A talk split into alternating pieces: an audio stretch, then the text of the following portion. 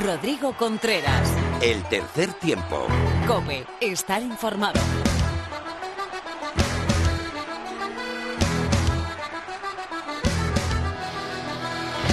Hola, ¿qué tal? Bienvenido a esta entrega 138 del tercer tiempo. Bienvenido a tu programa de rugby en la radio. Bienvenido a cope.es.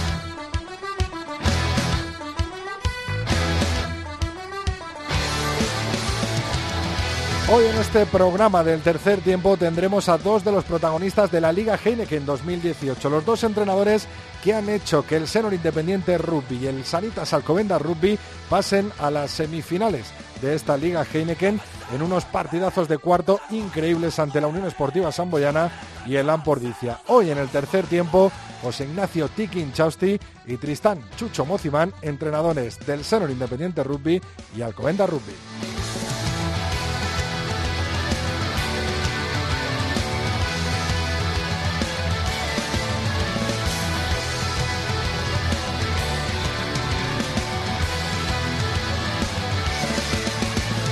Hoy me encuentro en un mano a mano musical y oval con mi compañero y con mi amigo Víctor Catalina en los mandos técnicos. Y te recuerdo cuáles son nuestras redes sociales, nuestras vías de enlace contigo, para que nos escribas lo que quieras relacionado con el rugby. En Twitter somos Tres Tiempo Cope con número, en Facebook somos facebook.com barra roquefm y nuestra cuenta de email es el tercer tiempo arroba cope.es. Víctor, empezamos cuando quieras.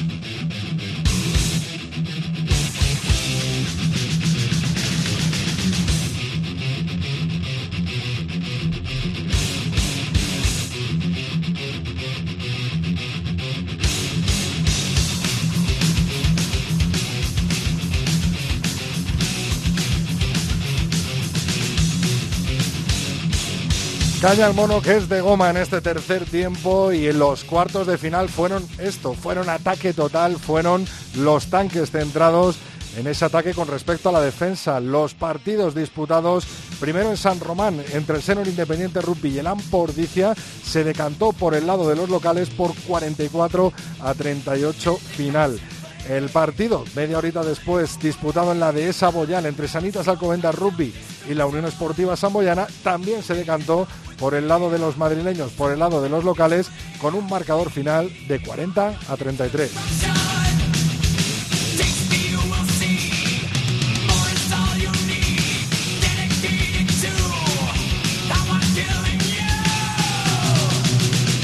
En cuanto al ascenso de la Liga Heineken, la final, el partido de ida se disputó en el Estadio de la Cartuja de Sevilla con el resultado de final de Ciencias de Sevilla 20, Universidad de Burgos, Aparejos, Rugby 22. Toman ventaja los burgaleses por dos puntos y este fin de semana sabremos qué equipo ocupa la plaza del Guecho Artea en el ascenso directo. El otro equipo, el que pierda esta final, se la jugará contra Hernani en la promoción.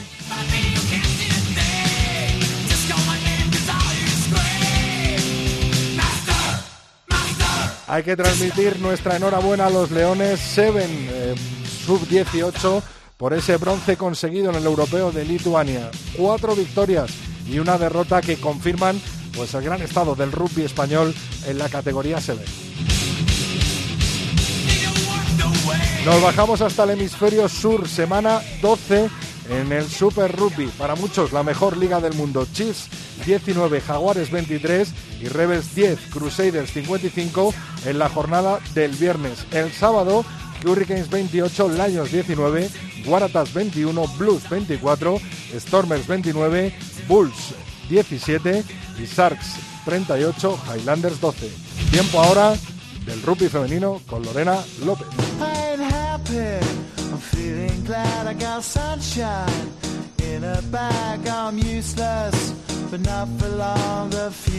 Hay que ver qué de alegrías nos están dando las chicas en estos últimos meses, en estos últimos años. Lorena López, muy buenas.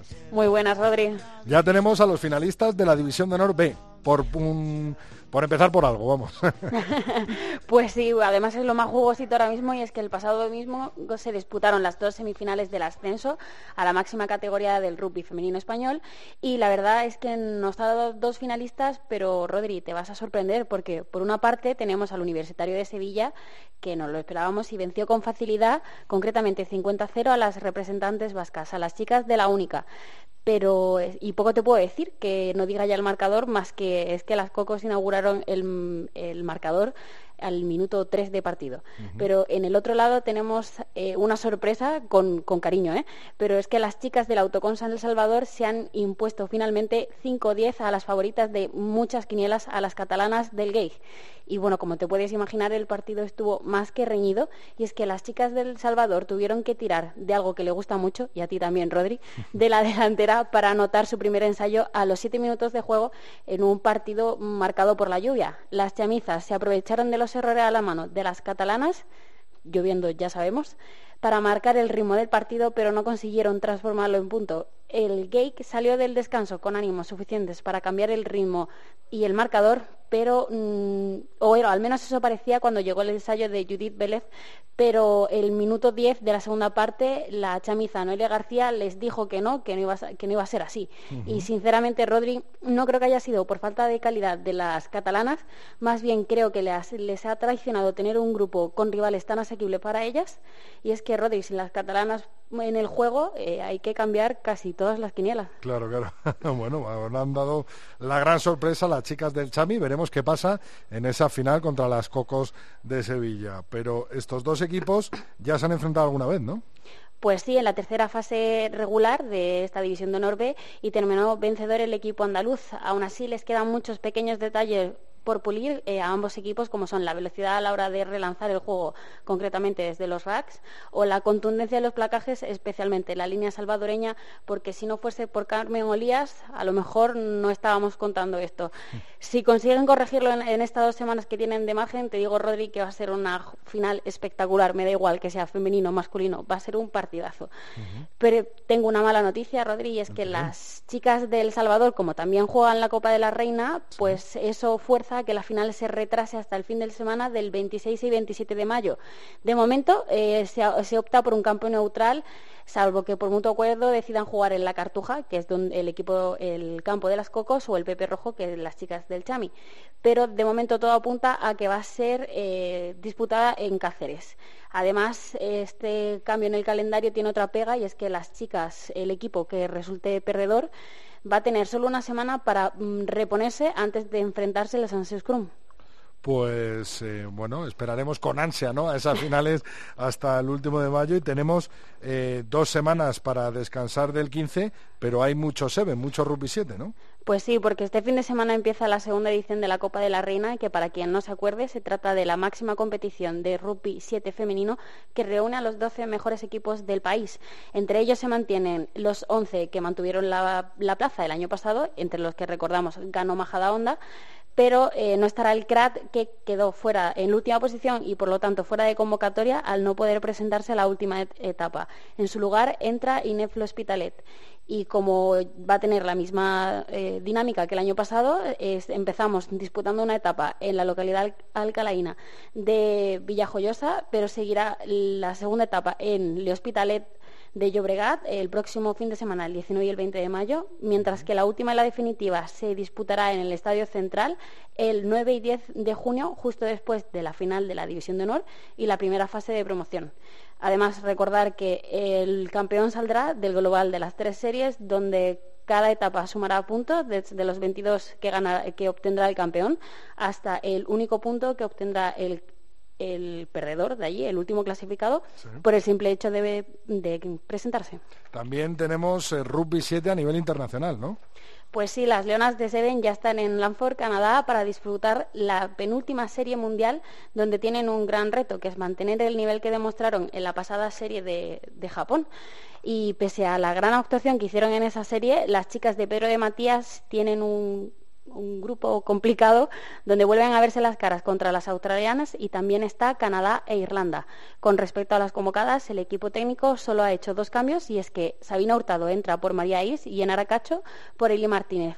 Y Rodríguez, esta vez no madrugamos, sino que más bien nos van a hacer trasnochar. La fase de grupos eh, no está mal, no está mal. Alguno está acostumbrado pues sí.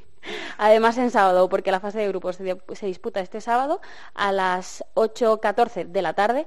Se jugará contra Canadá, contra Irlanda, perdón, contra Canadá a las 11.08 y contra Australia será en la madrugada del sábado al domingo a las 2 y 22. Y recordamos que las leonas siguen asentadas en esa sexta posición y si repiten el hecho, el hito que consiguieron en Japón, podemos rascar incluso un par de, puestos, más. Qué bueno, qué bueno. Pues ya veis toda la actualidad del rugby femenino, tanto a nivel nacional como a nivel internacional con nuestras leonas. Os la acaba de contar nuestra compañera y amiga Lorena López. Muchas gracias, Lorena. Hablamos el martes que viene. Hasta el martes, Rodri.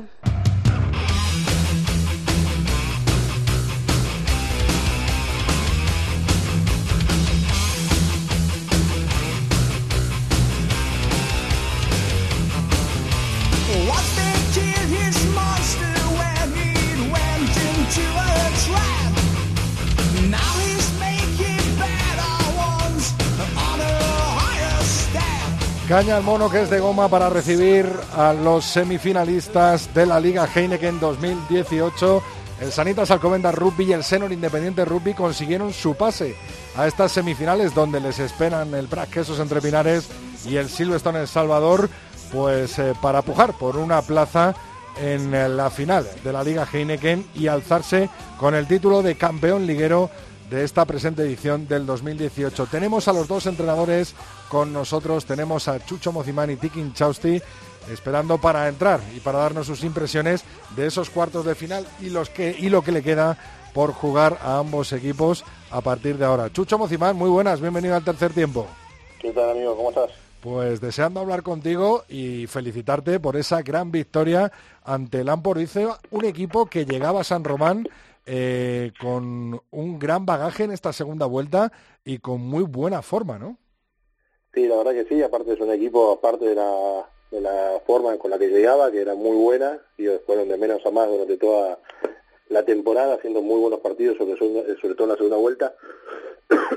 También es un equipo que a nosotros nos ganó los dos partidos, tanto de ida como de vuelta, por muy poquito, por un punto los dos partidos, pero bueno, nos ganó los dos partidos y era como una cuenta pendiente, digamos, digamos, a pesar de ser un club amigo y tener muchos amigos ahí, pero bueno, teníamos ganas de tener una revancha deportiva y la tuvimos en casa y en unos cuartos de final, así que muy feliz por eso. Me imagino que, eso influiría un poquito, ¿no? También en la mentalidad, en la concentración de los jugadores. Eh, es un partido en el que tienen que salir a por todas, lógicamente, hayáis o no eh, perdido contra, contra Lampordicia en liga regular, ¿no? Pero el perder dos partidos por uno, yo que he sido jugador, tú, Chucho, es, es que jode un montón, hablando en plata, ¿no? Sí, sí, bueno, obviamente que el primer objetivo era meternos en semifinal, independientemente del rival. Eh, el primer objetivo era meternos en semifinales, que era algo que nos lo habíamos planteado con la plantilla y con el club desde el principio de temporada, y lo conseguimos, y luego se da la particularidad de, bueno, de lo que hablamos recién, eh, Ordilla, que, que nos había tenido hijo todo, todo el año, y, bueno, yo te digo, fue, fue, fue muy lindo, eh, aparte jugando un buen rugby, desplegando un buen juego, siendo protagonistas y, proponiendo proponiendo bastante volumen de juego. Eso me gustó. También tenemos cosas por corregir, obviamente, sobre todo en el apartado de, indisciplinas, que es un lastre que venimos cargando durante toda la temporada y, y por, por lo menos estas indisciplinas para, para ganarle a Ordicia nos alcanzó justo, pero no alcanzó, pero para ganarle a un Braca, a un Salvador, a un Alcobendas no, no, no, no, no, no nos alcanza. Entonces tenemos que corregir eso para poder ser competitivos con, con, los equipos grandes. Eso te iba a preguntar, eh, Chucho, ataque total, ¿no? El que se vio en San Román por parte de, tu equipo, una disposición tremenda, ¿no? Tanto de la delantera y sobre todo de la tres cuartos, ¿no? Moviendo el balón con un romanticam eh, tremendo, ¿no? Eh, de, manera estelar, un Mariano García con el pie también tremendo y dirigiendo el juego y, y sobre todo en defensa eso, muchas indisciplinas que mantienen permitieron a Lampordicia, ¿no? a través de, la pierna de Valentín Cruz, eh, mantenerse eh, cerquita de vosotros en el marcador y que os costó dos amarillas. Eh, de cara a las semifinales, ya has dicho que contra el Braqueso entre Pinares, estas indisciplinas pues os van a, os pueden pasar mucha, mucha factura. ¿qué, qué, ¿Cómo crees? ¿Cuál es la tecla ¿no? para para cuando se está jugando, cuando se tiene esa tensión, cuando se tiene esa presión tan arriba en la defensa, el, no cometer el golpe de castigo y el, y el ser paciente para intentar recuperar el balón. Sí, pasa, pasa por una cuestión de concentración. De ahí eh, somos un equipo, digamos, muy aguerrido, intentamos ser muy agresivos en defensa y, por ahí los jugadores se pasan de, rosca en cuanto a intensidad y, cometen esos fallos que, que no deberían cometer, son errores no forzados nuestros, totalmente evitables. Y ya te digo, pasa por una cuestión de, madurez del equipo, que lo ha logrado, desde el principio de temporada hasta, hasta ahora lo, hemos conseguido, hemos madurado mucho como equipo, pero bueno, nos falta un poquito más todavía que espero que que en estos 15 días con, con, charlas, con el convencimiento de, de, las cosas a corregir y sobre todo sabiendo lo que nos jugamos en una semifinal, eh, que los jugadores estén a la altura de, de, lo que es una semifinal y no cometer ese tipo de errores para, digo, para poder competir de igual a igual, que si el queso nos gana, que nos gane porque son mejores, pero no porque les regalamos 15 puntos con el pie o porque jugamos 20 minutos con, con un tipo menos. Yo creo que vamos, vamos a estar a la altura porque nos jugamos mucho, tenemos muchas ganas de, de dar el batacazo en las semifinales, sabiendo siempre que el Queso es el gran favorito, es el equipo con mayor presupuesto de la liga, campeón de Copa del Rey, el que ganó casi todos los últimos 5, 6, 7 años. Entonces juegan en su casa y con una plantilla espectacular, con un, grandísimo entrenador como, como es Diego Merino y Mario Bandareán. Pero bueno, nosotros tenemos nuestras armas y, y las vamos a tratar de aprovechar. Eh, Chucho, si os conseguís meter en la final eliminando al BRAC, que eso es entre finales, nada más y nada menos, ¿dónde preferirías jugarla? ¿En Madrid o en Valladolid? Eh, por una cuestión de, de, amistad con, con, mi amigo Juan Carlos, me gustaría jugarla en, Valladolid. O sea, cargarte a los dos de Valladolid, ¿no? eh, estaría buenísimo, estaría buenísimo. eh, tengo, tengo una amistad con Juan Carlos Grande, con, con la gente del Comento también, pero bueno, con Juan Carlos, con El Salvador, me, gustaría una final con ellos. Eh, Chucho, por último, antes de, despedirte, eh, tú que estás siguiendo muy de cerca la evolución ¿no? de, de esa decisión de, World Rugby esta semana. Hay una fecha importante que es este jueves en una reunión ¿no? en, Londres donde bueno, eh, presentarán alegaciones los españoles y los demás equipos implicados. Eh, ¿Cuál es tu opinión? ¿Qué crees que va a pasar, Chucho? Eh, ¿Cuándo crees que vamos a saber? ¿La semana que viene crees que puede ser la semana tope ¿no? para, para saber esa decisión? A ver, como te digo, como te dijiste bien vos, lo que te va a dar es una opinión personal, porque sinceramente desde hace ya 12, 15 días que me, he desconectado bastante del tema, no, no, no por mí, sino porque realmente han sido muy herméticos en, en, World Rugby sobre todo, y, así como al principio he tenido varios intercambios de, por WhatsApp y por correo electrónico con, con Agustín Pichot, y, con otras personas que me, comentaban cosas y por eso manejaba información en ese momento. Eh, llegó un momento que se hicieron muy herméticos y ya, ya por lo menos a mí ya no me llegaba información de primera mano. Entonces lo que te voy a decir ahora es opinión personal. Eh, yo creo que este jueves no se va a definir nada. Yo creo que, que va a ser una reunión más bien para, para contarle cómo está la situación, pero que creo que este jueves no se va a decidir nada. Eh, la decisión realmente eh, va a estar sujeta a interpretación. Hay un reglamento muy claro que influye a la, a la falta grave que cometieron los rumanos con el, vamos a decirle, rumano tungano que, que, alinearon, pero luego la, la situación de los, de los hispanos franceses eh, son situaciones muy, muy complejas que no hay, sinceramente no hay un reglamento muy concreto, muy, que, que, que, que, se, que se pueda llegar a tomar una decisión en cuanto a un reglamento muy concreto que lo puedas encontrar en, en WordRap, que está muy sujeto a interpretación y ahí es donde se complica la cosa y por eso han demorado todo este tiempo porque realmente yo creo que ni ellos lo tienen claro. Eh, no es fácil la situación de España, lamentablemente, aunque dentro del campo se han ganado el derecho a jugar al Mundial, pero estas situaciones no lo ponen, no lo ponen fácil, pero bueno, en el fondo sigo siendo optimista y ojalá se dé porque bueno España se ha ganado en el campo eh, el derecho ya mundial sería muy positivo para todos para todos o sea de la propia federación para la afición para todos los clubes para todos los que tenemos ganas y mucha ilusión de que el rugby siga creciendo aquí en España así que ojalá, ojalá se dé y, podamos disfrutar de España en el Mundial y seguir creciendo aquí todos. Ojalá, Chucho, muchísimas gracias. Tristán Mocimán por estar en los micrófonos del tercer tiempo en la cadena COPE y muchísima suerte pues para lo que quede de Liga Heineken para el seno Independiente Rugby. Un abrazo. Dale, abrazo grande, amigo. Rodrigo Contreras. El tercer tiempo. COPE. Estar informado. José Ignacio Tikin Chausti, muy buenas, bienvenido al tercer tiempo. De nuevo, qué alegría volver a hablar contigo. Hola Rodrigo, ¿qué tal? ¿Cómo estás? Lo primero, darte la enhorabuena por, por ese gran partido ante la Unión Esportiva Samboyana que os dio el pase directo a las semifinales el pasado fin de semana, en la de Saboyal, en vuestra casa de, ahora mismo. Y, bueno, unos, unos primeros 50-60 minutos eh, que a mí me encantaron, que jugasteis de escándalo, Tiki. Sí, sí, justo eso además, yo creo que fueron 50, ¿no?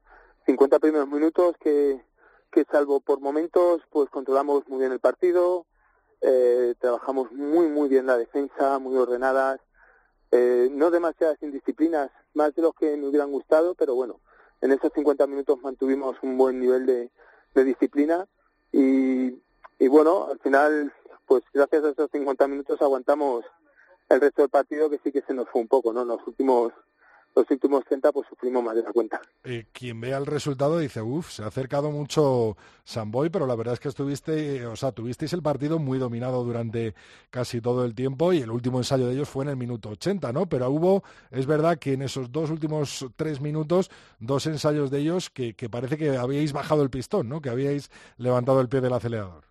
Sí, sí, yo te digo, un final de, un final de partido muy raro, ¿no? Porque también tuvimos cuatro expulsiones, tres amarillas y una roja, en un partido que estaba muy controlado, que no, no entiendes muy bien, ¿no? Como en un partido que, que dominas, que tienes el marcador a favor, que lo tienes todo, todo a favor, de repente te caen tres amarillas y una roja, pues no sé, no, al final es un es un poco un sabor un poco amargo, porque lo que dices tú, ¿no? Los primeros 50 minutos para mí han sido de lo mejor que hemos hecho este año, sin duda, ¿no? Ya el equipo venía venía entrenando muy bien toda la semana y venía muy enchufado y y cuando el equipo mete la quinta, pues funciona muy bien. Pero ya te digo que estos últimos 30 tengo que analizarlos bien y ver qué es lo que ha pasado porque porque se me quedó un poco un sabor agridulce.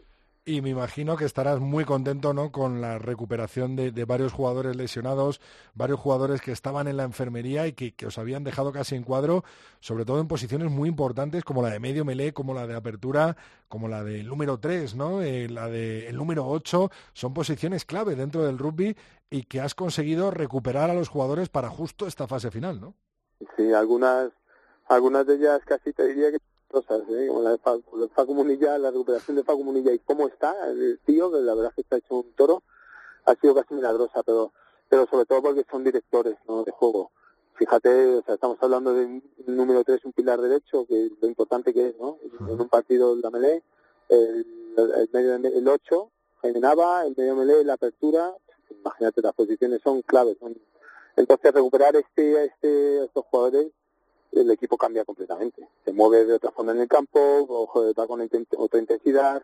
Eh, al final la máquina pues tiene todas las piezas, ¿no? Que esto es, esto es una máquina y para que para que funcione todas las piezas tiene que engranar bien y tienen que estar bien engrasadas. Y cuando sale ellos todo es mucho más fácil. Hay un ensayo, yo creo que es al principio de la segunda parte tras una touch, que a mí me deja eh, vamos, boquiabierto, ¿no? Que, que, es una jugada perfecta, ensayada, y que termina ensayándolo Matoto, ¿no? Sí, sí tenemos, hemos trabajado esto como todas las temporadas tienen dos partes, ¿no? La parte regular y la parte de los playoffs. Tú tienes que trabajar para en la parte en la, fase regular, pues acabar lo mejor posible y usar tus, tus armas, pues tú siempre tienes que tener los playoffs, tienes que tener tus estrategias guardadas y para el playoff tenemos muchos lanzamientos de primera fase, mucho no cambia demasiado lo que es la estructura del juego, pero sí que sí que hay pequeños matices que, que cambian con respecto a todo lo que ha sido la fase regular. Creo que es importante, ¿no? Hacer, hacer o proponer otras otras cosas en el playoff. Hablando de Matoto, parece que ha jugado toda la vida contigo, ¿no? Se ha adaptado perfectamente, ¿no? Sí, no, bueno, a mí es un jugador que me ha, me ha dejado impresionado, no, no solamente por, por cómo es como jugador, que todos le conocemos ya de todos los años que ha estado en España, sino por cómo es como persona, ¿no? Me parece un tío excepcional, ha enganchado con el grupo y se ha enganchado perfectamente, pero perfectamente, parece que lleva todo el año con nosotros, está enchufadísimo con los playoffs y, y es de agradecernos. Al final es un profesional. Lo que es, un, lo que es, un profesional. De cara a las semifinales y, una hipotética final con la presencia de Sanitas Alcobendas Rugby, eh, ¿cuál crees que son las claves para vencer al Silverstone El Salvador? Y sobre todo, una vez que la hayáis vencido, ¿qué prefieres jugar? En, bueno, si, si se clasifica el Seno Independiente Rugby, ¿jugaríais en la de Saboyal o se ha hablado algo o incluso eh, buscaríais un campo como el Central o como, porque las terrazas todavía no estarían disponibles para una posible final, ¿no? Están casi, ¿eh? están ya, ya está, ya empieza a verse el campo en las terrazas, pero no, no llegaría todavía para, para una hipotética final, pero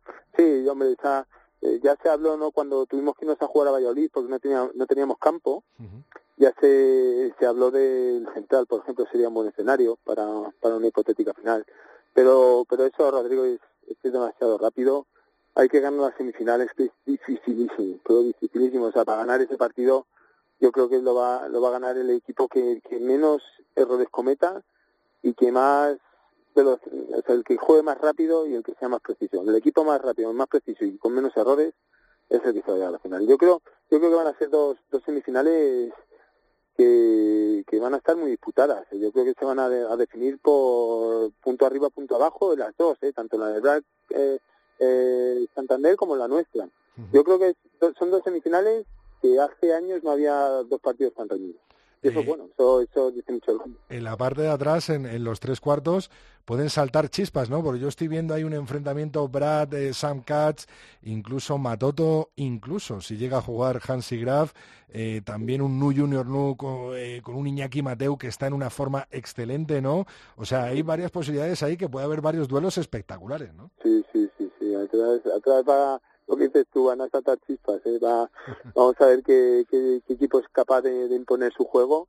Pero como tú y yo sabemos, atrás podemos estar muy bien, pero los que marcan la diferencia son los gorditos que están ahí, que son los que son capaces de generar inercias y los que tienen que dar buenos balones para que los tres cuartos jueguen.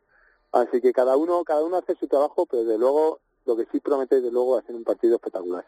De los que a mí me apetece muchísimo y, y se nota, ¿eh? se nota porque el grupo está se le nota con entusiasmo, ¿no? Tú notas cuando algo, cuando algo que viene es importante, cuando todos conectan, ¿no? Y todos se les ve la sonrisa en la cara y cada entrenamiento a la velocidad que entrenan y con la intensidad que juegan, eh, se nota que tiene algo importante. Te apetece a ti, Tiki, te apetece a todo el rugby español, yo creo, y al que no es aficionado al rugby, seguro que si lo ve también se va a quedar ojiplático de esas semifinales. Muchísimas gracias por estar de nuevo con nosotros en el tercer tiempo. Es un gusto siempre hablar contigo y desearte muchísima suerte para las semifinales, como lo he hecho ahora mismo con, Chucho Mozimani, como lo hago también eh, con los dos entrenadores, eh, Diego Merino y Juan Carlos Pérez, del Brasqueso Entre Pinares y del Silvestre en El Salvador. Es un lujo poder tener a estos cuatro equipazos en las semifinales de la Liga Heineken y a este nivel que estamos viendo durante toda esta temporada. Así que nada, ánimo y a seguir haciendo estos partidazos y nosotros disfrutando de vosotros. Tiki, gracias. gracias, Rodrigo. gracias.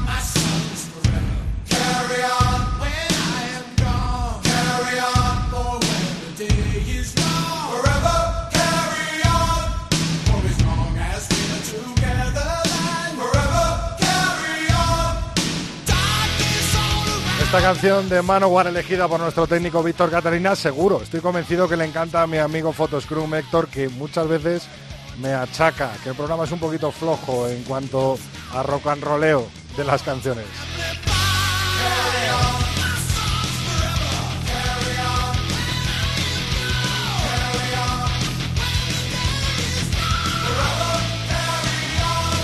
Bueno, vamos rápido con la tertulia porque hay muchas, muchas cosas de las que hablar. Tenemos liga, tenemos unas finales en nada, en tres días, en Bilbao, en San Mamés, que harán historia otra vez en España en cuanto a respecta al rugby. Y tenemos una decisión todavía de World Rugby eh, por eh, decidir, ¿no? Por, por hacerla pública, en la que estamos todos pendientes de ello y que parece que se va acercando el día en conocer eh, el futuro de la selección española de rugby. Con nosotros tenemos a Pepe Ibáñez de la revista 22. Muy buenas, Pepe. Hola, Rodri. También nos acompaña desde Valladolid nuestro compañero de COPE Valladolid, Miguel Ángel Torres Teto. Muy buenas, Teto. Buenas tardes. También compañero Fermín de la Calle. Muy buenas. Muy buenas, ¿cómo estamos? Pues deseando empezar, Pepe, vamos a hacerlo por la liga, por esos cuartos de final en el que Sanitas Alcobendas Rugby jugó muy bien durante, yo diría, 60 minutos y al final relajó el pistón y, y bueno, estuvo la Unión Esportiva Samboyana cerquita de ellos, se llegó a aproximar hasta un ensayo de diferencia en el minuto 80 y el pase también de Senor Independiente Rugby al que muchos creían que iba, que iba a pinchar contra el equipo más en forma de la liga de esta segunda mitad, el Ampordicia, pero que al final los hombres de Chucho Mozimán pues consiguieron vencer gracias al ataque total al Ordicia. Pepe, ¿qué tal lo pasasteis en la de Saboyán? Pues como bien has dicho, eh, yo creo que unos primeros 50 minutos eh, bastante buenos, bastante solventes de, los de Tiki. Eh, creo que su ataque fue siempre muy superior a la defensa de Samboy. cuando Samboy tuvo posesión no fue capaz de hacerle daño a la defensa, digamos, disciplinada de Alcobendas. Pero otra vez más apareció el fantasma de la indisciplina que permitió, eh, tanto en el primer tiempo como en el segundo, que la Samboyana tuviese muchos balones dentro de la 22 eh, de Alcobendas. Eh, cuando defendieron con rigor, pues no sumaron puntos, pero cuando no lo hicieron y lo hicieron con indisciplinas, pues tuvieron tres tíos en el sin más una roja en el minuto 80 y sobre todo, sea, las conclusiones para mí es que Sanitas Alcobendas hizo un buen partido, eh, tuvo un ataque eh, de muy buen nivel, pero que como cometa estos errores con el Silvestre en El Salvador, eh, apaga y vámonos. O sea, eh, con un tío como Sam Katz o si Hansi está recuperado para jugar las, las semifinales, van a anotar desde cualquier posición o van a meter patadas profundas para jugar el touch moltan típico de, los chamizados que, que van a ser muchos puntos encima y, y creo que por ahí o Alcobendas arregla eso o no será capaz de,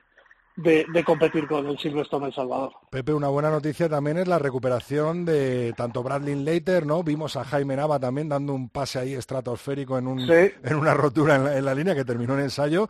También el Pilier, ¿no? Eh, Libiu, ¿no? sí, Libiu Fertu de su fractura de pómulo. Facundo Munilla que ha superado sus problemas sus problemas de espalda y la verdad es que el equipo el equipo cambia mucho, ¿no? Cuando tiene su pareja de centros, eh, tanto Facu como Brad son el, la brújula, el timón de este equipo. Eh, Facundo, yo creo que cuando está muy bien físicamente y sus delanteros ganan balones, enlaza fases muy, muy rápidas y ahí Alcobendas en segundas, terceras fases, eh, yo creo que es un equipo muy peligroso. Fermín, ¿te sorprendió la victoria del Senor Independiente Rugby ante el Ampordicia en San Román? ¿O, bueno, creías que, que, que, que el equipo de Chucho Mozimán se iba a imponer a la potencia física ¿no? de, esos delanteros y al juego eh, que venía haciendo el Ampordicia. No, a ver, eh, yo creo que el, peor enemigo del, del cero, Cenos Independientes, eh, son ellos mismos. Cuando el equipo, hablaba Pepe de las indisciplinas del, de Alcobendas, cuando Independiente tiene muchos golpes en contra porque es una defensa muy presionante que defiende muy arriba y cuando la ansiedad les puede se meten eh, entran por el lateral, juegan en fuera de juego. Eso les castiga mucho como equipo, pero creo que es un equipo que si es un poco ordenado, eh, son capaces de aguantar y, mantienen el tempo del partido, son un equipo complicadísimo. Me parece que eh, Chucho es muy listo, trae gente de nivel, creo que hay jugadores muy, muy interesantes en ese equipo y además genera durante todo el año un estilo de juego que en el momento en el que hay fluidez eh, y, todos entienden cuál es el playbook del equipo, pues juegan bien. Eh, yo creo que es lo que les mata o les ha matado muchas veces, porque ha habido partidos que tenían ganado y los han perdido. Por ejemplo, el mismo partido que jugaron con Alcobenda eh, les pasó. ellos, Son ellos son los que pierden el partido porque cometen muchas indisciplinas, meten al equipo contrario en su 22 y eso les acaba condenando. Entonces, en este partido no lo hicieron y creo que es un equipo capaz de ganar a cualquiera o capaz de eh, perder un partido que tienen ganado. Mientras tanto, en Valladolid, el Brasqueso entre Pinares y el Silvestre en Salvador esperando en semifinales, clarísimamente, en el Pepe Rojo, esas semifinales, pero vuelve a haber lío con una posible final que ha confirmado el alcalde de Valladolid que se jugará en Zorrilla si uno de los dos equipos llega, uno de los dos equipos pucelanos llega a clasificarse para esa final. Parten con el papel de favoritos, o sea que lo más probable es que tengamos una final en Zorrilla de nuevo, una final de liga en la que la iniciativa ha surgido más por parte del consistorio que por parte de los equipos, ¿no, Teto? ¿Quieres que te cuente cómo ha sido el culebrón? Así rápido. Venga. Eh, bueno, pues aquí hay tres factores fundamentales. Uno, el que Quesos gana la fase regular, eso te hace quedar primero y te hace ser el que va a decidir dónde juegas la final. Eso por una parte.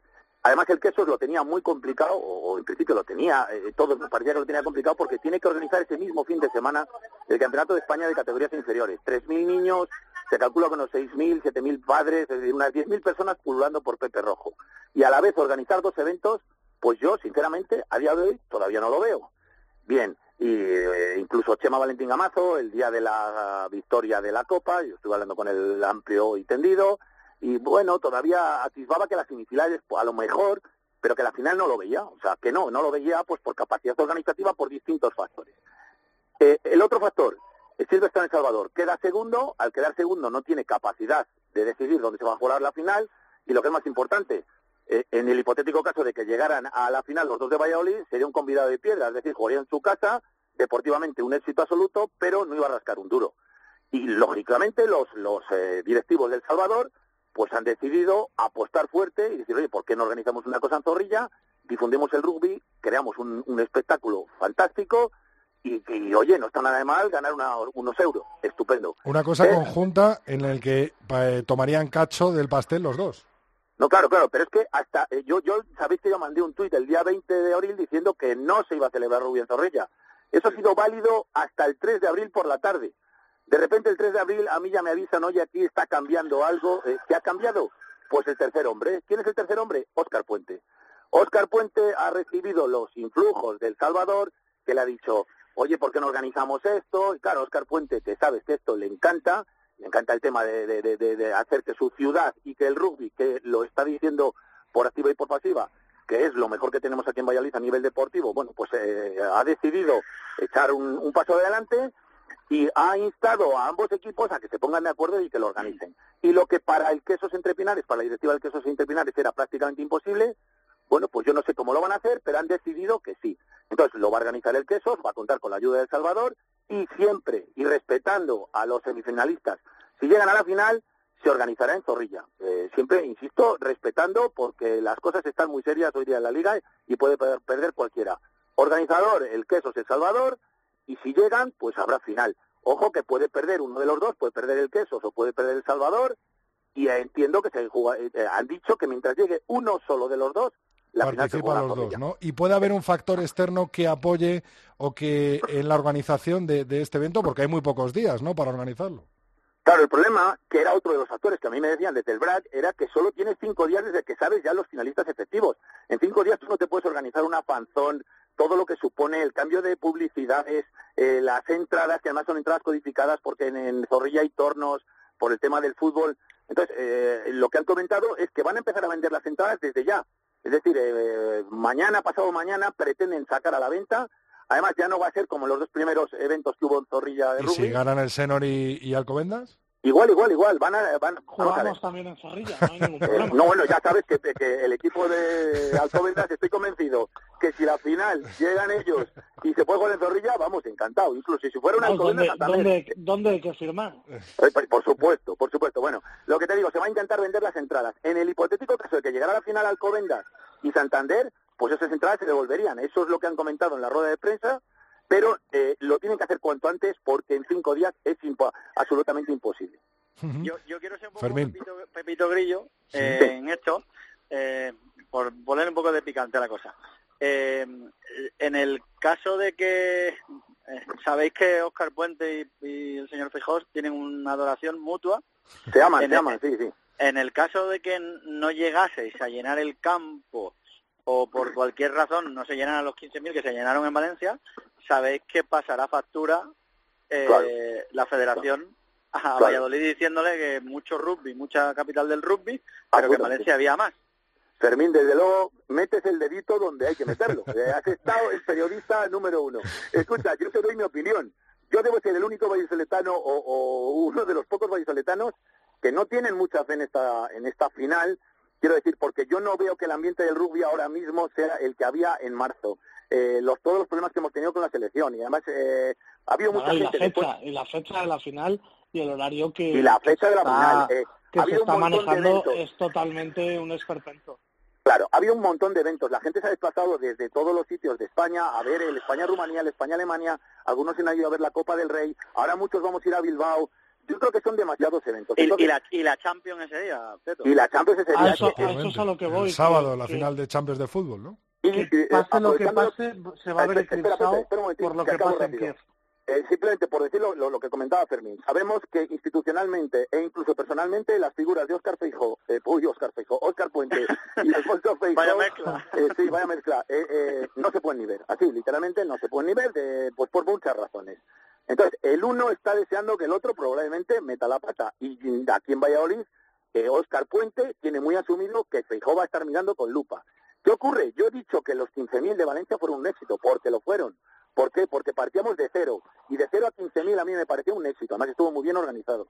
El problema es que en Valladolid partimos de un primer evento que hubo un lleno absoluto con 25.000 espectadores, un segundo evento en el que se vendieron las 25.000 entradas, pero como hizo un día de perros, faltaron 5.000 personas, en el campo había 20.000, pero claro, todo lo que no sea eh, llegar a eso, a alguien de la federación le va a parecer que es una birria.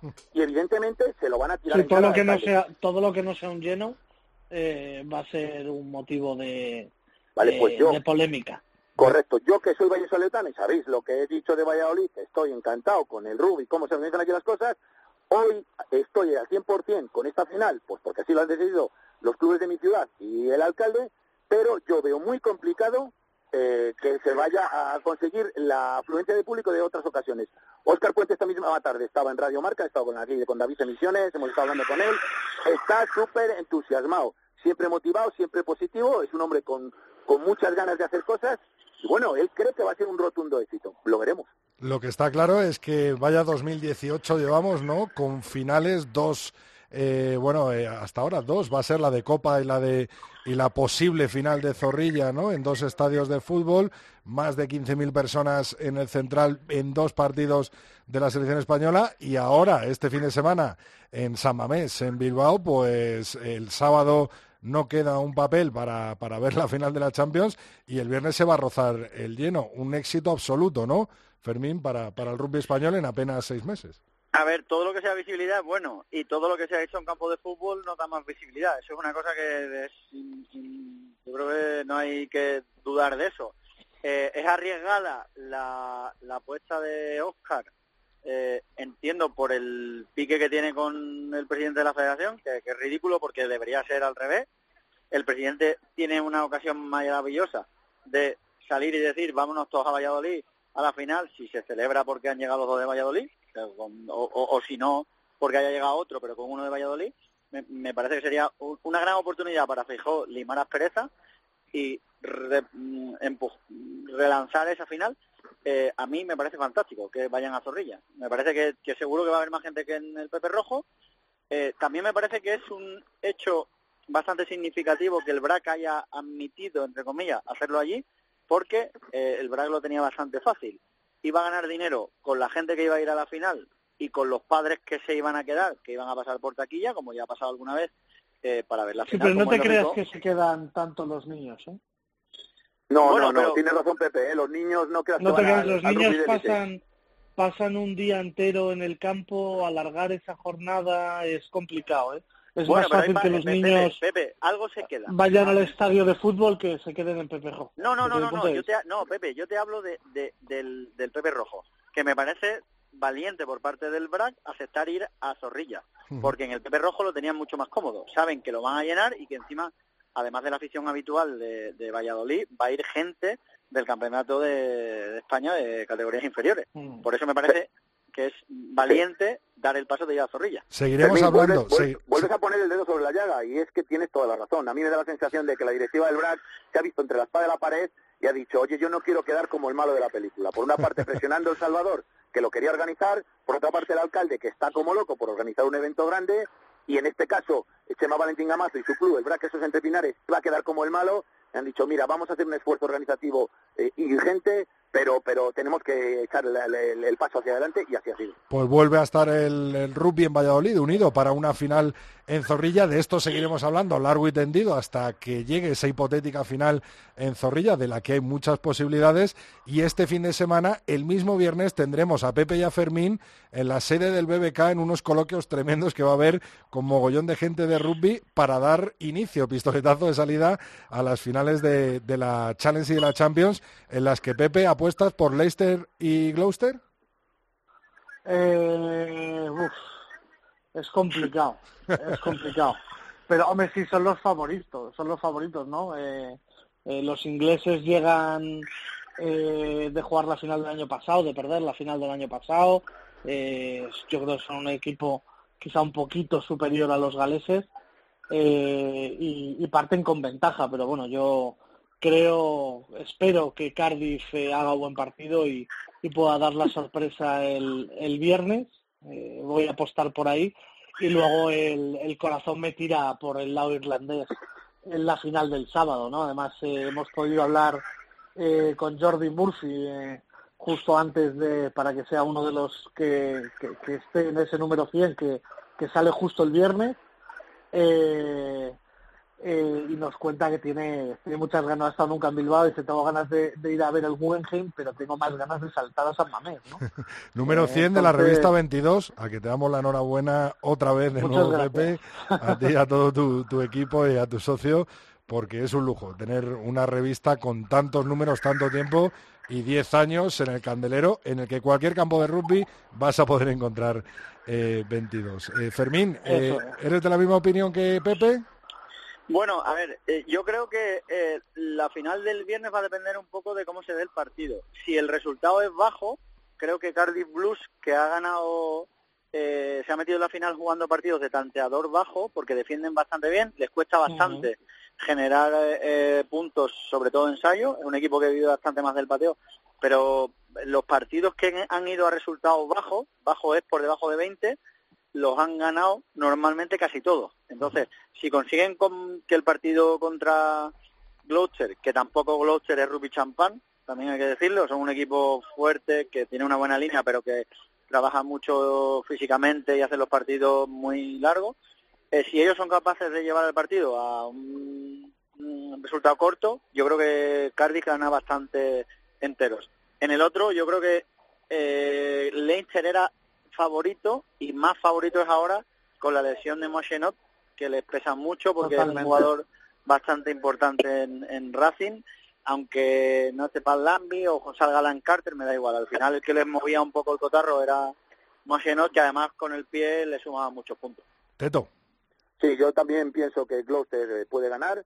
Me ha quitado Fermín eh, esta opinión, eh, la de que tienen muy, el equipo rival, el Cardiff Blues, eh, una de las medias más bajas tanto de ensayos como de puntos y depende mucho de, de cada Si el tanteo es bajo, pues pues tendrán suerte y podrán llevarse el gato al agua, pero yo creo que Gloucester es un equipo mucho más sólido. Y en el otro caso lo tengo eh, clarísimo. Yo estoy convencido de que va a ganar Leinster, eso es una pisonadora y aunque las galopadas de Teddy Thomas y las incursiones de Nacaragua, eh, bueno, pues pues pueden hacer algo, pero pero yo creo que clave también la lesión de Massima Chenot, hay muchísimos franceses en ese equipo eh, pero eh, son, son bastante imprevisibles, pero los otros es todo lo contrario, son previsibles, todos sabemos cómo juegan, incluso los rivales, y nadie los puede parar. Y además tienen a un Johnny Sexton en estos momentos que está de dulce y veo que gana Leicester. Y ojo, ojo al agua, ¿eh? porque si dan, dan agua para el sábado, eh, si las delanteras toman aún más protagonismo, el tractor de los irlandeses es brutal, ¿no? Lo han demostrado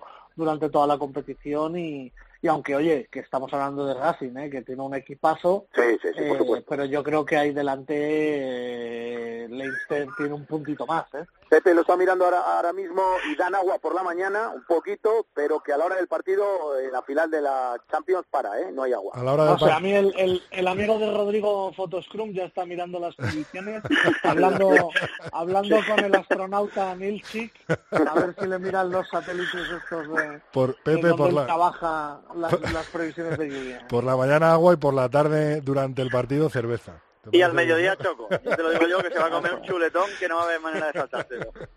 Oye, por último, entramos en tiempo... entramos en tiempo de descuento. Este jueves es un día importante en World Rugby para la decisión final que tomará de eliminar a, Bélgica, a Rumanía y a España, o solo a los dos primeros. Eh, está claro, casi claro que, no va a haber repetición de partidos, sino que las alineaciones indebidas van a tomar ese protagonismo y que la decisión, la duda, está en eliminar a España o que pase como primera de grupo. Este jueves día clave, la semana que viene yo creo que habrá la decisión, ¿no, Fermín?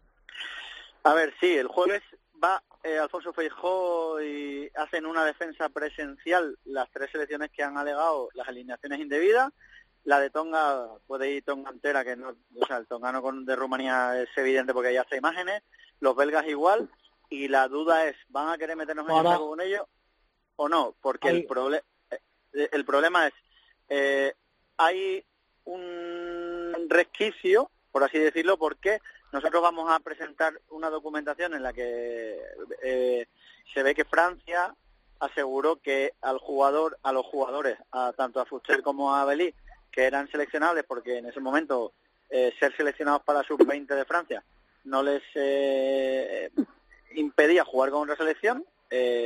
la pena es que ellos no pueden ir a testificar, va solo el presidente. Entonces, es, es ver qué van a decidir. En cualquier caso, y si saliera negativo en contra de España, eh, lo que sí está claro es que España va a seguir eh, para adelante, va a tirar para el TAP y, esto se va a alargar más tiempo seguro si no sale a favor de España. Si sale, pues nada, eh, lo celebraremos. Yo creo que no vamos a tener la resolución. Un pequeño, un pequeño apunte, Fermín. De, ¿Hasta cuándo, espera un momento, Pepe? ¿Hasta cuándo la resolución, Fermín? Yo creo que no van, en el caso de que sea negativa, no la van a hacer pública en el fin de semana para no reventar Bilbao en el caso de que sea positiva, la van a hacer pública porque Bilbao va a ser un altavoz para que el rugby español disfrute el triple y tenga mucha más eh, trascendencia la, noticia. Pepe.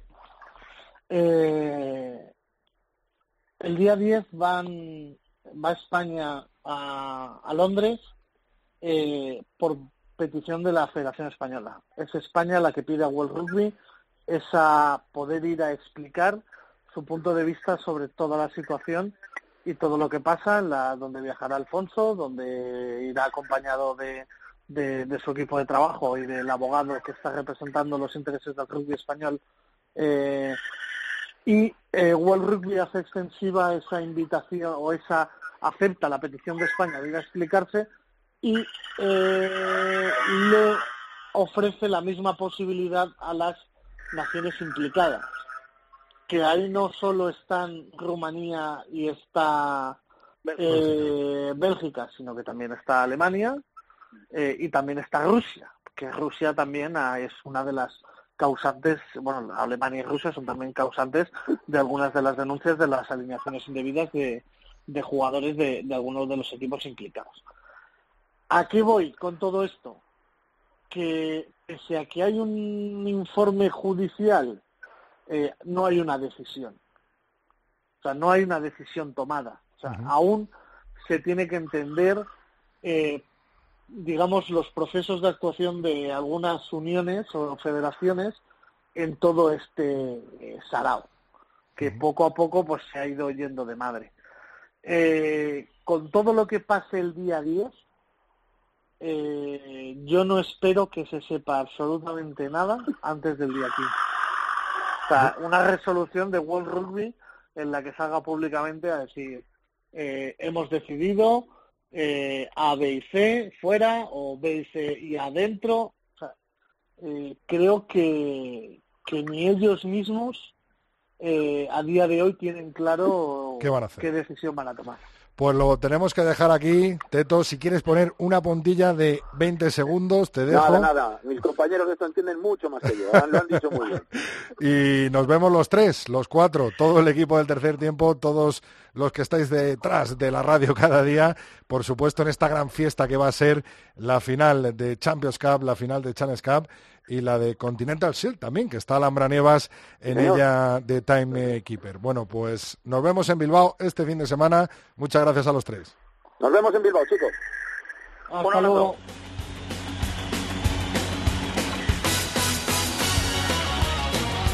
Este fin de semana la gran fiesta del rugby estará en Bilbao, en San Mamés, donde no podía faltar nuestra compañera y amiga Alhambra Nievas. Muy buenas, Sal. Muy buenas, ¿qué tal? Bien, ¿cuándo vas para allá? Pues el jueves por la tarde salgo desde Málaga y hasta el domingo, así que un buen puente de rugby. Sí, eso te iba a decir, un fin de semana largo de rugby. El viernes estarás en la Fundación eh, BBK, ¿no? En unos coloquios que va a haber durante toda la mañana, en el que vamos a poder disfrutar de un mogollón de gente de rugby, ¿no? Pues sí, eh, una buena iniciativa, viene gente de rugby, viene también gente de, otros deportes y yo creo que va a ser una experiencia bonita y bueno, un poco también de celebración y de puesta en valor eh, todo lo positivo y todo lo que se genera en, alrededor de, este evento y del rugby en general. Ojo, gran presencia del tercer tiempo con la misma Alhambra Nievas, con Pepe Ibáñez y con Fermín de la Calle, que también que moderará esos, esos mesas eh, coloquio. Y el sábado estarás en Fadura, en Guecho, ¿no?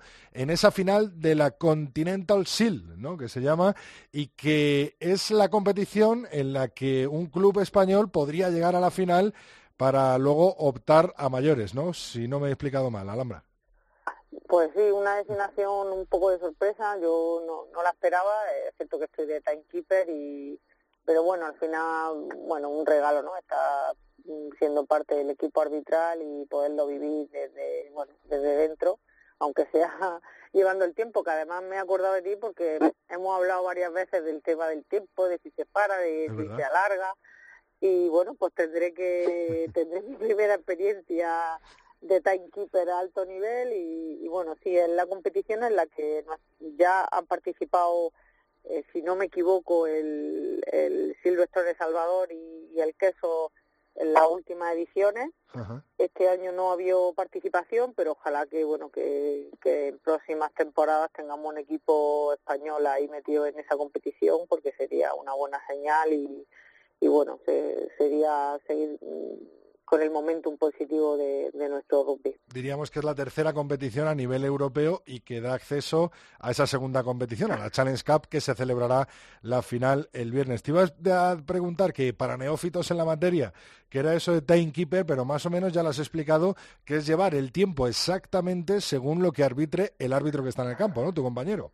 Exactamente, hay una persona que, que controla el tiempo, que tiene que estar pendiente cuando en, cada situación cuando el árbitro dice time off y cuando dice time on y bueno y, y controlándolo y en determinados momentos pues informar al árbitro de si quedan cinco minutos, si quedan dos y cuando ya el tiempo está cumplido para que para que pueda decretar el final. Entonces bueno es habitual tenerlo en, competiciones internacionales y, bueno mi primera experiencia y a ver a ver si a ver cómo sale. Espero que sí que no me líe me pondré varios relojes por si acaso vamos que no puedes tampoco ni, ni, ni, ir al baño no durante el tiempo del partido o si te vas te vas con el pinganillo escuchando al árbitro lo que dice no no me puedo ir así que estaré concentrado en lo que tengo que estar bueno Alhambra pues pues nada lo dicho. Una última pregunta. Lo de Keeper en qué competición se, utiliza? Bueno, pues exactamente no te sabría decir. Yo personalmente lo he tenido siempre en seis naciones, en, mundiales y bueno, en, todas las competiciones, digamos, de, primer nivel y es habitual en, bueno, sobre todo en este caso en finales, para liberar, ¿no? De trabajo. Ya suficiente trabajo va a tener el árbitro principal, los árbitros asistentes y bueno, al final que cuanto más profesional y más separadas están las funciones, pues más se centra el árbitro exclusivamente en, las cuestiones técnicas y en todas las en todas las tareas que hay dentro de, de esa línea blanca. Pues Alhambra Nevas, muchísimas gracias por hacernos un huequito en tu viaje en coche, parar el coche, ha parado el coche, ¿eh? doy fe de ello, y participar un nuevo martes en un nuevo capítulo, un nuevo programa del tercer tiempo. También para todos nuestros oyentes te, damos las gracias y sobre todo te deseamos mucha suerte, que lleves varios relojes, varias pilas y que estés muy atenta el sábado y que luego nos vemos en la final de Champions Cup en Bilbao, ¿no? En San Mamés. Claro, sí, sí, sí. Yo mm, eh, tengo pocas ocasiones, pero veré las dos finales como, como aficionada y, bueno, deseando disfrutarlas con, pues, con un montón de amigos y de que nos vamos a juntar ahí en Bilbao, que sea una gran fiesta, que salga todo bien y que, bueno, eso, que siga sumando energía positiva a nuestro rugby, que se le siga dando promoción, que sigamos bueno, impulsando que hay instituciones y que al final la sociedad se, se acerque al rugby. Pues Alhambra Nieva es otra de las piezas fundamentales del rugby español que estará presente este fin de semana en Bilbao en la gran fiesta del rugby, de la Champions, de la Challenge y de la Continental Shield en eh, San Mamés y en Fadura. Seguro, seguro que disfrutaremos de ella y hablaremos muchas horas largas y tendidas de rugby con ella. Gracias, Alhambra. Bueno, un besico a todos y que, bueno, que nos veamos ya mismo en Bilbao. Eso es. Hasta luego. Hasta luego. Rodrigo Contreras. El tercer tiempo. Cope, estar informado.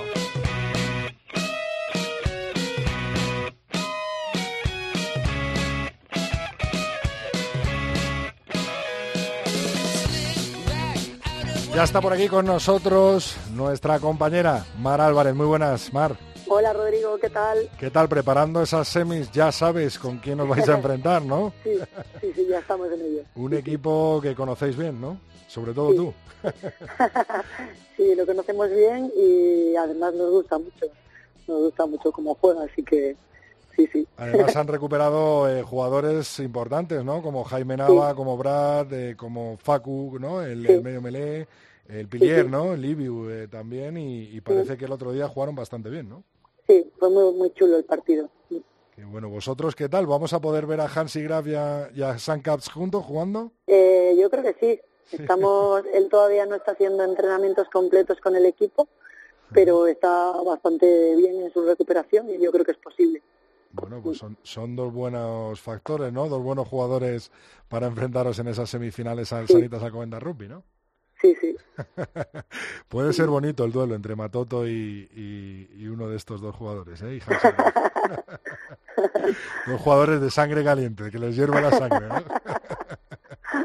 Bueno, no te tiro más de la lengua, Mar, que hemos venido a hablar de los campos, los campos de rugby. Eh, esta semana misma hemos conocido, ayer mismo, que el alcalde de Valladolid eh, ha definido el estadio de Zorrilla como eh, futuro campo para la final si uno de los dos equipos de Valladolid eh, llega a la final, que es lo más probable, que son los dos favoritos y que son los dos primeros de la liga eh, regular. ¿Qué, quería preguntarte, Omar, ¿qué, qué, cómo puede influir en el rendimiento de un jugador jugar en un campo como, por ejemplo, San Román el otro día, ¿no? En, las, en los cuartos de final, un campo muy chiquitito y en un campo de fútbol grande, grande como, como es Zorrilla, ¿cómo puede influir en el jugador? ¿Cómo eh, se prepara, porque será diferente totalmente el jugar en un campo o en otro, ¿no?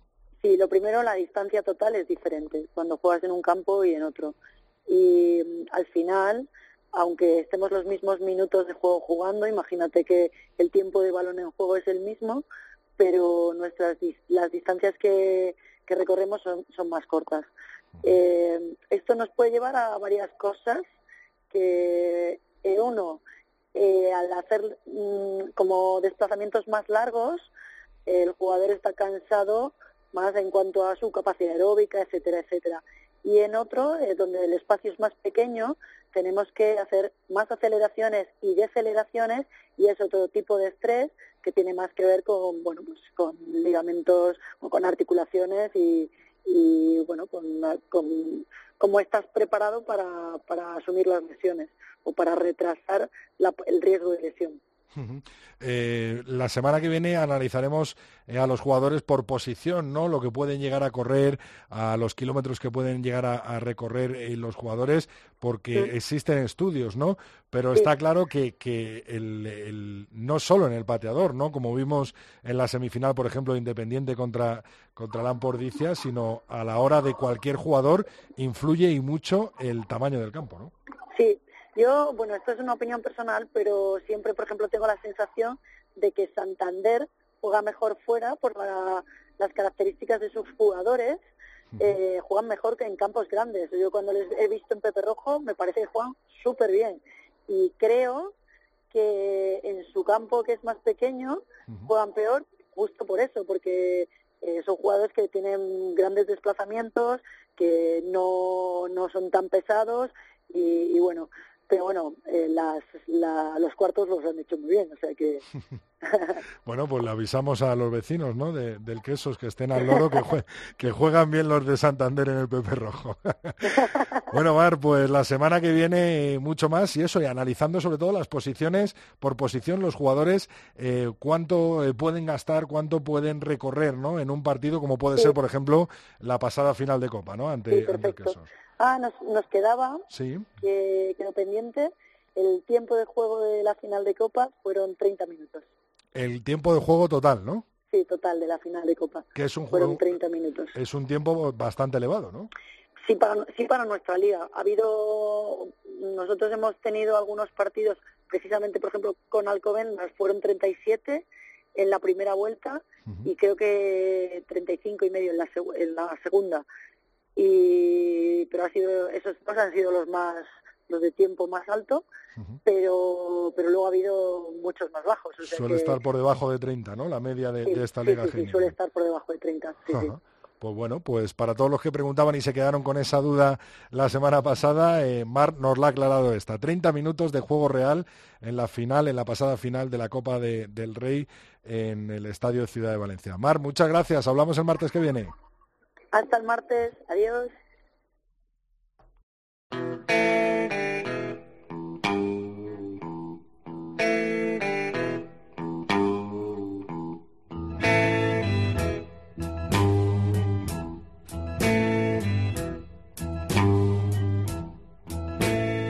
I had a friend one time. At least I thought he was my friend.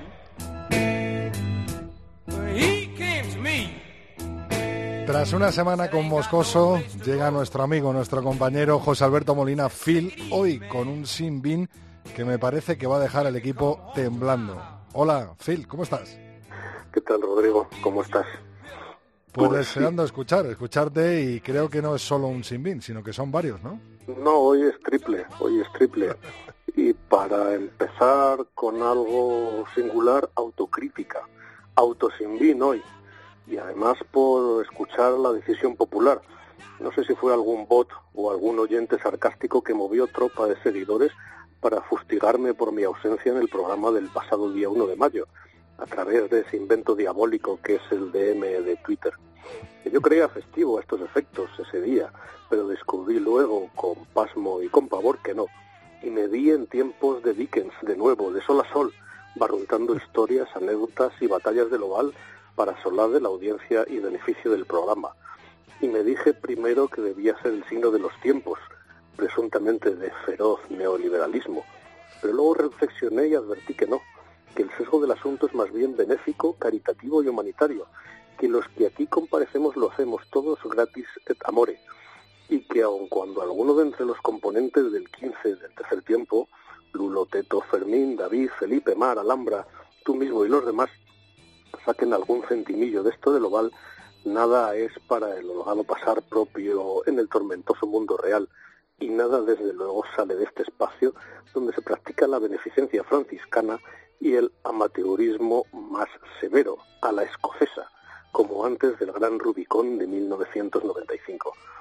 Así que Rodrigo no tuvo disculpa mi ausencia esta vez y me excluyo los diez minutos preceptivos a los que añado un circuito de Farlek y tandas de escaleras, que no sé si es algo adecuado para estas alturas de temporada.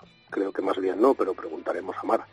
Pero que personalmente no me vendrá mal a tenor de mi morfología ya mejor adaptada al tercer tiempo, al de verdad, que a los dos primeros. Pero pasemos página, dejemos el meta sin bin y vayamos a lo sustantivo. Sin bin además a la ceremonia de la confusión sin bin al uso interesado de lo nuestro para promoción de personalismos o guerras particulares, derivada, como bien entenderás, de la final de Valencia que todo el mundo comprende y relativa a la final de la Liga. Que alguien lo aclare ya de una vez par diez, o que alguien se lo aclare ya de una vez, más bien, que las instituciones permanezcan en su papel, que ya sabemos de qué pie a cada uno y todos estamos retratados, y por lo tanto no hace falta competir con quien tiró piedra y escondió la mano en su día. Y por fin, Rodrigo, sin bin final a Teledeporte, por segunda vez además esta temporada, ya que hablamos de confusión. Los horarios por tutatis, los horarios y las precedencias que en el cursus Honorum Deportivo nos vuelven a enviar a la casilla de salida. Quoderat demostrandum, que es locución euclidiana, pero que yo aprendí en latín. Pues muchísimas gracias, Phil Triple Sin Bin, hoy en este programa 138 del tercer tiempo. Un abrazo muy grande. Hasta el martes Un abrazo, Rodrigo.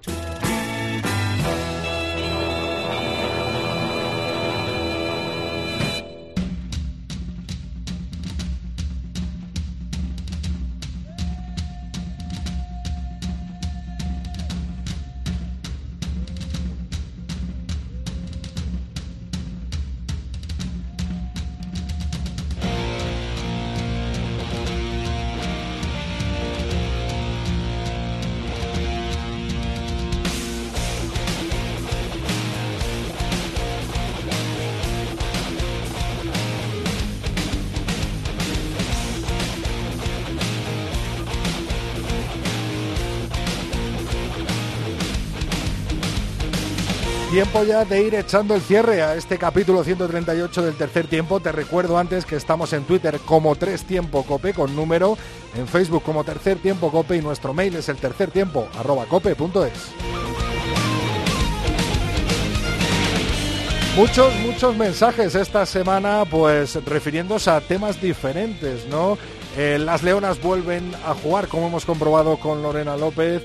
Eh, están las finales eh, de Bilbao eh, bueno, muchas decisiones y muchos mensajes a raíz de ese programa 137 del martes pasado. Agustín González nos da las gracias y a la Federación Española de Rugby por la difusión por el torneo militar, el campeonato militar del Ejército de Tierra disputado el pasado 28 de abril hasta el 1 de mayo en los campos del Pepe Rojo. Y también un mensaje que, bueno, pues eh, me, ha, me ha puesto totalmente la piel de gallina. Dice, descontando ya los días para que llegue este espectáculo inédito en España. Final del Top 14 de hace dos años, aparte, claro. Nos lo decía Daily Photo y la verdad es que quedan tan solo tres días para vivir otro hito en el rugby en España.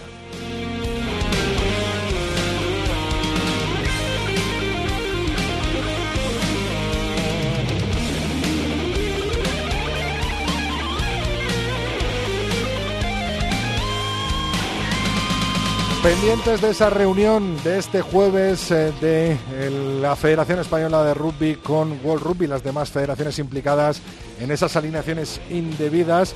Pendientes también de esas finales de Champions y Challenge Cup en el estadio de San Mamés de este fin de semana y del todo el rugby nacional e internacional en el tercer tiempo. Te cito el martes que viene en cope.es. Rodrigo Contreras. El tercer tiempo. Cope. Estar informado.